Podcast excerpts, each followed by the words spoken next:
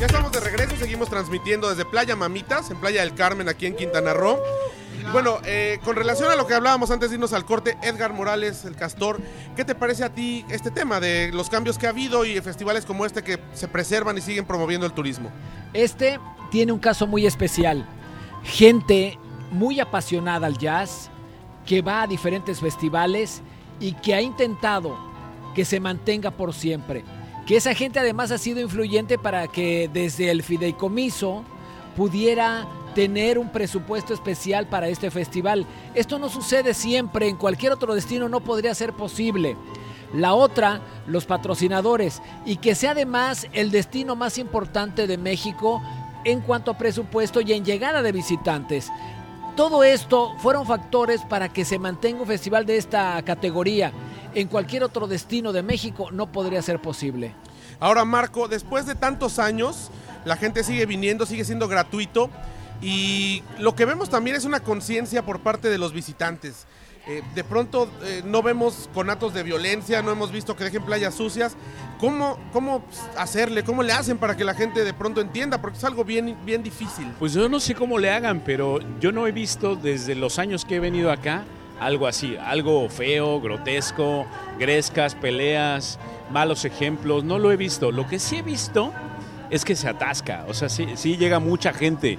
Ha habido años en los que, por ejemplo, ponen el templete de los controles justo enfrente del escenario y la gente tiene que hacerse como al mar y te paras en, en cualquier terraza y ves hacia atrás y llenísimo. Eso es lo que yo he visto, que la gente sigue viniendo. Nunca he visto, un, como dices tú, un, una gresca, una pelea, algo. No, no, no. Yo creo que la misma gente entiende para qué es y se autosegmenta, ¿no?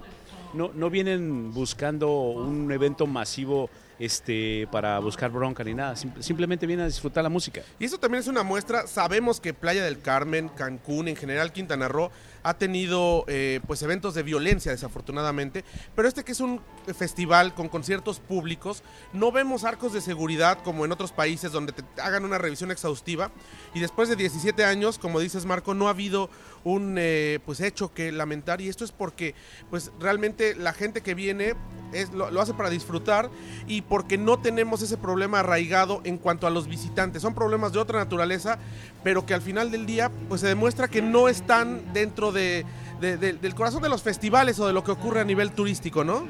Yo creo que el festival la gente lo ha hecho suyo y esa es una parte importante. La gente contribuye muchísimo porque después de que termina el festival, 10, 15 minutos empieza a vaciar la playa, tiene muchos accesos y la misma gente se lleva su, se lleva su basura. Lo, pensemos que, que no hay ninguna butaca, que no hay ninguna silla. Están en la playa y entonces todos están en la arena. Todos están en la arena y todo el mundo trae dónde sentarse, trae su comida, trae su bebida. También hay lugares para, cerca para comprar su bebida, pero ellos traen sus propios insumos y ellos mismos se llevan sus insumos.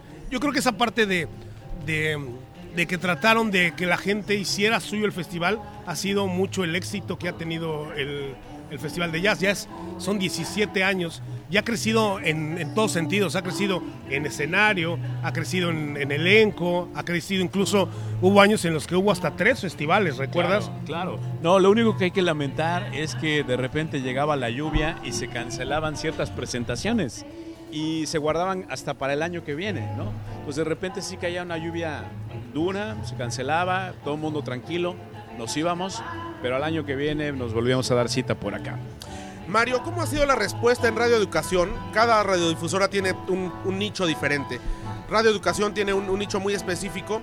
¿Y cómo ha respondido durante todos estos años? Sé que has cubierto el, el Festival de Jazz durante pues, más de una década. Uh -huh. ¿Cómo ha sido la respuesta de tus oyentes en la radio pública? Cada año lo piden quieren, quieren escuchar este tipo de música, quieren este, saber más de lo que está pasando en Riviera Maya. Creo que nuestro público está abierto a esto y creo que debemos darle difusión y apoyo a este festival por nuestra parte. Ahora, Edgar, tú tienes muchos años también haciendo eh, coberturas y dando noticias turísticas en diferentes espacios. ¿Con qué podría, podrías comparar este festival? Es decir, ¿qué otros esfuerzos has visto en el país quizás no del tamaño del Festival de Jazz de Riviera Maya, pero que han tratado de contribuir, a lo mejor no se han logrado, a lo mejor sí, pero que han buscado tener un objetivo similar. Aquí entraríamos nosotros en esta clase de producto singular. El producto turístico que significa este Festival de Jazz es único por las características que te dije anteriormente. Pero si pudiéramos comparar, sería con, sería con los carnavales de México. Pero aguas. Aquí, y lo veo cuando inicia un producto y es exitoso, no es que tendríamos que hacer tirolesas en todo el país, ni festivales de cine en todo el país, ni festivales de jazz en todo México. Lo que necesitamos es inventar producto turístico de esta categoría, en el cual un destino lo haga suyo y sobre todo la gobernanza, me refiero a la sociedad misma, que lo pueda arropar para que haya continuidad, no tanto de un gobierno, porque vemos que incluso hasta los carnavales se caen cuando entra el gobierno con un presupuesto. Aquí lo que se necesita es un comité donde haya un capital del gobierno, un capital de la iniciativa privada y poder hacer algo diferente. La diferenciación, esta singularidad es lo que está haciendo falta en México, porque si hacen, hacen falta festivales, hace falta producto donde llegue la gente, tanto el extranjero como nacional, pero hay que hacer lo suyo, como lo hizo Morelia con el Festival de Cine. Ya dejen en paz los festivales de cine. Si ya hay una tirolesa, dejen en paz la tirolesa. Vayamos nosotros a inventar cada día mejores productos turísticos para este país y sobre todo para que lleguen más extranjeros. Hay dos temas importantes que mencionas, Edgar. Uno, la continuidad transeccional, que es muy difícil en este país. Y bueno, estamos hablando de un estado que pues han, transcurrido diferentes gobernadores, incluso uno de ellos está en la cárcel, y esto no ha significado que estos esfuerzos paren, ¿no? Esto ha continuado y esto significa que la gente está viendo más allá de la cuestión política únicamente. Por otro lado, la generación del producto turístico, que esto es bien importante. A veces confundimos a un destino, a un tren Maya, con un producto turístico. No es lo mismo y esto sí es un producto turístico, José Luis Candia. No es lo mismo un atractivo turístico que un producto turístico yo creo que parte del éxito del Festival de Jazz es que tú reservas tu fecha para venir al festival. El festival empieza a las 7 de la noche, termina a las 12 de la noche, pero tienes una gama impresionante de productos que puedes disfrutar en el destino. Aquí hay parques temáticos, hay zonas arqueológicas, hay una cantidad importante de restaurantes, hay una cantidad de, importante ya de espectáculos que ya están en, el, en, el, sitio, como el Circus Soleil y eso es muy importante, poder darle oportunidad al turista de que pueda de que pueda disfrutar los destinos. Centros de entretenimiento como el Cocobongo, donde nos llevaste anoche, por ejemplo, ¿no? que esto también pues es parte de la oferta turística que, que, existe, ¿no? En realidad es un destino que tiene de todo, ¿no? Sí, claro, es un destino que tiene de todo y yo coincido con que nuestro país es riquísimo en atractivos, millonario en atractivos, pero sí hay que aterrizarlo al producto turístico, que tenga su carretera, su restaurante, su guía de turistas, su hotel para llegar. Hay pueblos mágicos que no vamos a decir el nombre, que no tienen hoteles, por ejemplo. Entonces, en Campeche, Entonces, ese te puede decir un gran ejemplo de que no se está desarrollando buen producto. Coincido con mi querido amigo el Castor, el producto es como el alma de la fiesta, ¿no?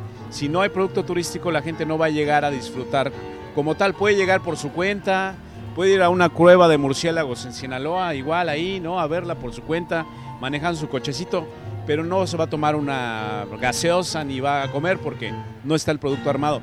Estamos en la tierra del producto turístico, Quintana Roo, por Dios. Camina cada dos pasos hay uno y cada vez salen más y más. Es lo bueno del festival, que la gente, toda esta gente que está aquí, los 20 mil asistentes de ahorita, seguramente ya se dieron su buena paseada por Quintana Roo. Y el turismo está en tantos ámbitos de la vida pública de este país que hablando de la música, por ejemplo, en tu caso, Mario de Radio Educación, que no son una estación que se dedique a promover el producto turístico, pues lo están haciendo al final del día cuando hacen coberturas de este tipo de festivales, porque va una cosa ligada con la otra. A veces queremos separar el turismo de muchas cosas, a veces incluso lo pretenden separar de la seguridad mal hecho, pero no, hablando de música, pues también va de la mano. Acercar a la música este, con estos festivales al público que es lo que le interesa al público radio escucha en Radio Educación, escuchar este, propuestas diferentes de toda la República Mexicana, no en este caso Rivera Maya, es importantísimo este festival.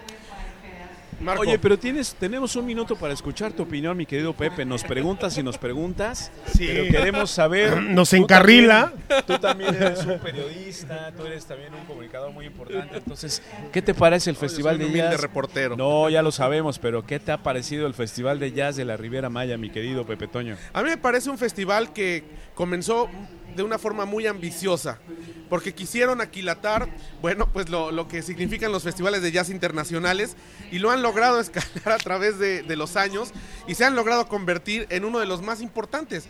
De comenzar como un experimento, claro, tuvo que ver la mano de Fernando Toussaint, por ejemplo, del propio Darío Flota, que es músico, además de ser este director del CPTQRO ahora y entonces del Fideicomiso, Hay que saltar que ha tenido cuatro directores el, el Festival de Jazz. En una de esas, el Festival de Jazz se podría llamar Festival de Jazz Fernando Toussaint. No, ¿verdad? No, no, no. no. pues quién Pues, sabe. quién sabe, ¿no? quién ¿no? sabe. ¿Por qué no?